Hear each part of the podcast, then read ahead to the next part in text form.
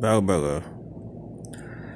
Rappelle-toi, Barbara, il pleuvait sans cesse sur Brest ce jour-là, et tu marchais souriante, épanouie, ravie, ruisselante sous la pluie.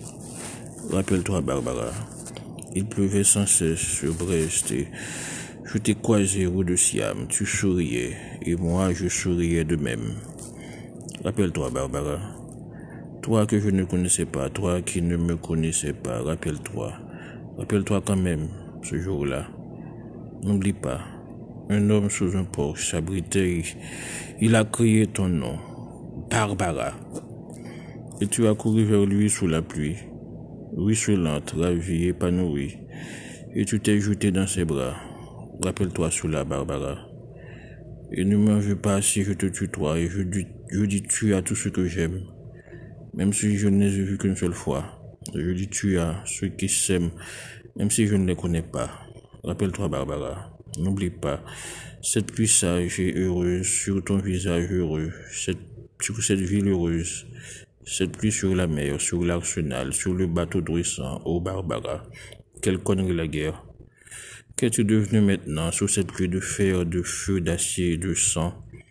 Et celui qui te serrait dans ses bras, amoureusement, est-il mort disparu ou bien encore vivant? Ô Barbara, il pleut sans cesse sur Brest comme il pleuvait avant. Mais ce n'est plus pareil, tout est abîmé. Comme une pluie de deuil terrible et désolée, ce n'est plus l'orage de fer, d'acier et de sang, tout simplement des nuages qui crèvent comme des chiens, des chiens qui disparaissent au fil de l'eau sur Brest et vont pourrir au loin, au loin, très loin de Brest, dont il ne reste rien. Cet amour. Cet amour si violent, si fragile, si tendre, si désespéré. Cet amour beau comme le jour et mauvais comme le temps quand le temps est mauvais. Cet amour si vrai, cet amour si beau, si heureux, si joyeux et si dérisoire. Tremblant de peur comme un enfant dans le noir et si sûr de lui comme un homme tranquille au milieu de la nuit. Cet amour qui faisait peur aux autres, qui les faisait parler, qui les faisait blêmir. Cet amour guetté parce que nous le guettions, traqué, blessé, piétiné, achevé, oublié. Parce que nous l'avons traqué, blessé, piétiné, achevé, oublié. Cet amour tout entier, si vivant encore et tout ensoleillé.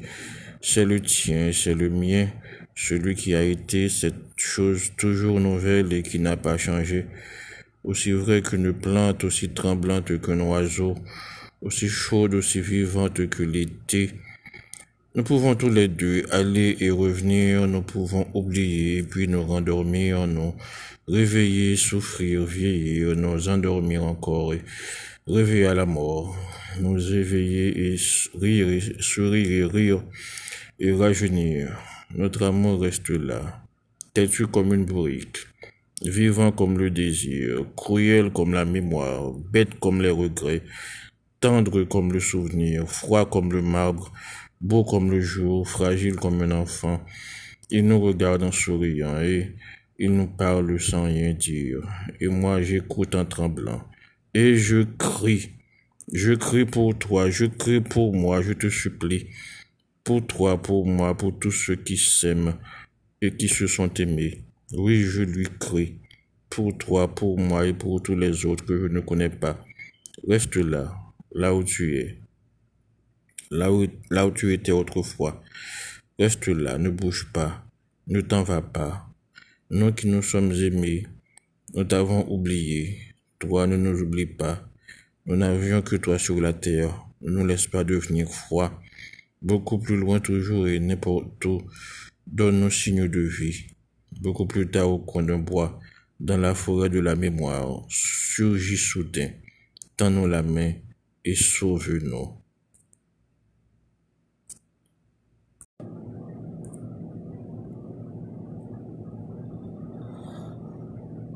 sont des escargots qui vont à l'enterrement. À l'enterrement d'une feuille morte, deux escargots s'en vont. Ils ont la coquille noire, du crêpe autour des cornes. Ils s'en vont dans le soir, un très beau soir d'automne. Hélas, quand ils arrivent, c'est déjà le printemps. Les feuilles qui étaient mortes sont toutes ressuscitées. Et les deux escargots sont très désappointés. Mais voilà le soleil, le soleil qui leur dit, prenez, prenez la peine, la peine de vous asseoir. Prenez un verre de bière si le cœur vous en dit. Prenez si ça vous plaît l'autocar pour Paris. Il partira ce soir, vous verrez du pays. Mais ne prenez pas le deuil, c'est moi qui vous le dis. Ça noircit le blanc de l'œil, et puis ça en les dit. Les histoires du cercueil, c'est très triste et pas joli. Reprenez vos couleurs, les couleurs de la vie. Alors toutes les bêtes, les arbres et les plantes se mettent à chanter, à chanter à tue-tête la vraie chanson vivante, la chanson de l'été. Et tout le monde de boire, et tout le monde de trinquer. C'est un très joli soir, un joli soir d'été et les deux escargots s'en retournent chez eux. Ils s'en vont très émus, ils s'en vont très heureux. Comme ils ont beaucoup bu, ils titubent un petit peu, mais là-haut dans le ciel, la lune veille sur eux. Pour toi, mon amour, je suis allé au marché aux oiseaux et j'ai acheté des oiseaux pour toi, mon amour. Je suis allé au marché aux fleurs et j'ai acheté des fleurs pour toi, mon amour. Je suis allé au marché à la ferraille et j'ai acheté des chaînes, de lourdes chaînes pour toi, mon amour. Et puis je suis allé au marché aux esclaves je t'ai cherché, mais je ne t'ai pas trouvé, mon amour. Fleurs et couronnes. Homme. Tu as regardé la plus triste, la plus morne de toutes les fleurs de la terre, et comme aux autres fleurs, tu lui as donné un nom. Tu l'as appelée pensée. Pensée. C'était, comme on dit, bien observé, bien pensé. Et ces sales fleurs qui ne vivent ni ne se fanent jamais, tu les as appelées immortelles. C'était bien fait pour elles. Mais le lilas, tu l'as appelé lilas. Lila, c'était tout à fait ça. Lila, Lila. Aux marguerites, tu as donné un nom de femme, ou bien aux femmes, tu as donné un nom de fleur. C'est pareil. L'essentiel, c'était que ce soit joli, que ça fasse plaisir. Enfin, tu as donné les noms simples à toutes les fleurs simples. Et la plus grande, la plus belle, celle qui pousse tout droite sur le fumier de la misère, celle qui se dresse à côté des vieux rousseaux rouillés, des vieux chiens mouillés, à côté des vieux matelas éventrés, à côté des baraques de planches où vivent les sous-alimentés, cette fleur tellement vivante, toute jaune, toute brillante, celle que les savants appellent Toi, tu l'as appelée soleil. Soleil. Hélas, hélas, hélas et beaucoup de fois hélas qui regarde le soleil? Personne ne regarde plus le soleil. Les hommes sont devenus, sont devenus ce qu'ils sont devenus, des hommes intelligents. Une fleur cancéreuse, tubéreuse et méticuleuse à leur boutonnière, ils se promènent en regardant par terre et ils pensent au ciel. Ils pensent, ils pensent, ils n'arrêtent pas de penser. Ils ne peuvent plus aimer les véritables fleurs vivantes, ils aiment les fleurs fanées, les fleurs séchées, les immortelles et les pensées. Et ils marchent dans la boue des souvenirs, dans la boue des regrets. Ils se traînent à grand-peine dans les marécages du passé, et ils traînent, ils traînent leurs chaînes, ils traînent les pieds opaques à danser. Ils avancent à grande peine, enlisés dans leurs Champs-Élysées et il chante à tue-tête la chanson mortuaire. Oui, il chante à tue-tête, mais tout ce qui est mort dans, leur tête, pour rien au monde, ils ne voudraient l'enlever, parce que dans leur tête pousse la fleur sacrée, la sale maigre petite fleur, la fleur malade, la fleur aigre, la fleur toujours fanée, la fleur personnelle, la pensée l'effort humain. L'effort humain n'est pas ce beau jeune homme souriant debout sur sa jambe de plâtre ou de pierre et donnant grâce aux puérils artifices du statuaire l'imbécile illusion de la joie, de la danse et de la jubilation, évoquant avec l'autre jambe en l'air la douceur du retour à la maison. Non. L'effort humain ne porte pas un petit enfant sur l'épaule droite, un autre sur la tête un troisième sur l'épaule gauche, avec les outils en bandoulière et la jeune femme heureuse accrochée à son bras. L'effort humain porte un bandage hernière et les cicatrices des combats livrés par la classe ouvrière contre un monde absurde et sans loi. L'effort n'a pas de vraie maison, il sent l'odeur de son travail il est touché au poumon. Son salaire est maigre, ses enfants aussi. Il travaille comme un nègre et le nègre travaille comme lui. L'effort n'a pas de savoir-vivre. L'effort n'a pas l'âge de raison. L'effort a l'âge des casernes, l'âge des bagnes et des prisons, l'âge des églises et des usines, l'âge des canons. Et lui qui a planté partout toutes les vignes et accordé tous les violons, il se nourrit de mauvais rêves, et il se saoule avec le mauvais vin de la résignation. Et comme un grand écureuil ivre, sans arrêt il tourne en rond, dans un univers hostile, poussiéreux et bas du plafond.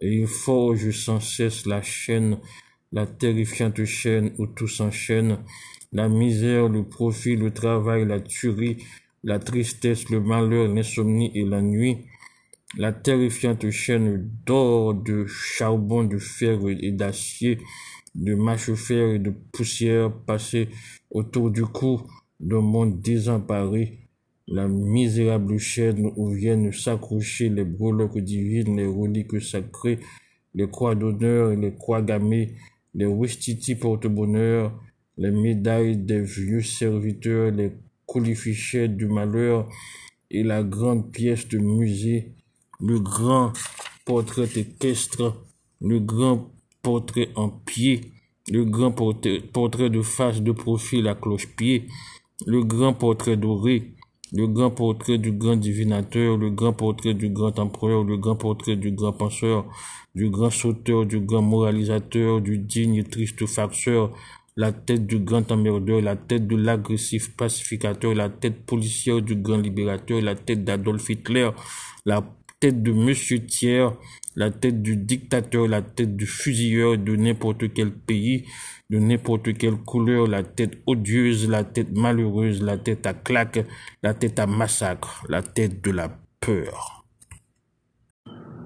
La batteuse. La batteuse est arrivée, la batteuse est repartie.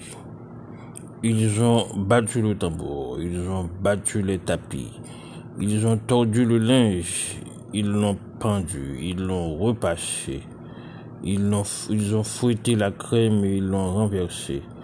Ils ont fouetté un peu les enfants aussi.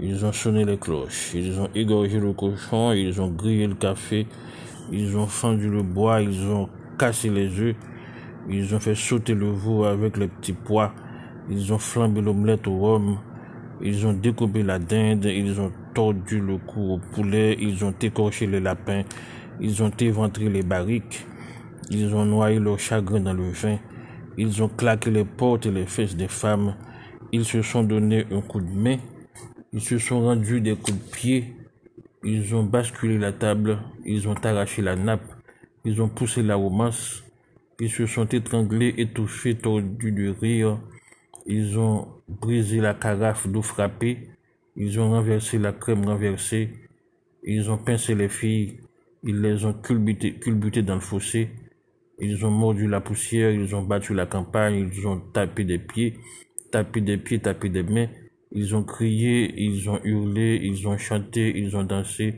ils ont dansé autour des granges où le blé était enfermé, où le blé était enfermé, moulu, fourbu, vaincu, battu.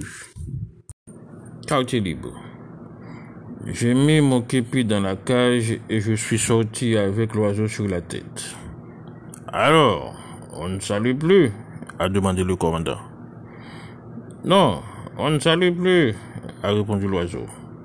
Ah bon, excusez-moi, je croyais qu'on saluait, a dit le commandant. Vous êtes tout excusé, tout le monde peut se tromper, a dit l'oiseau.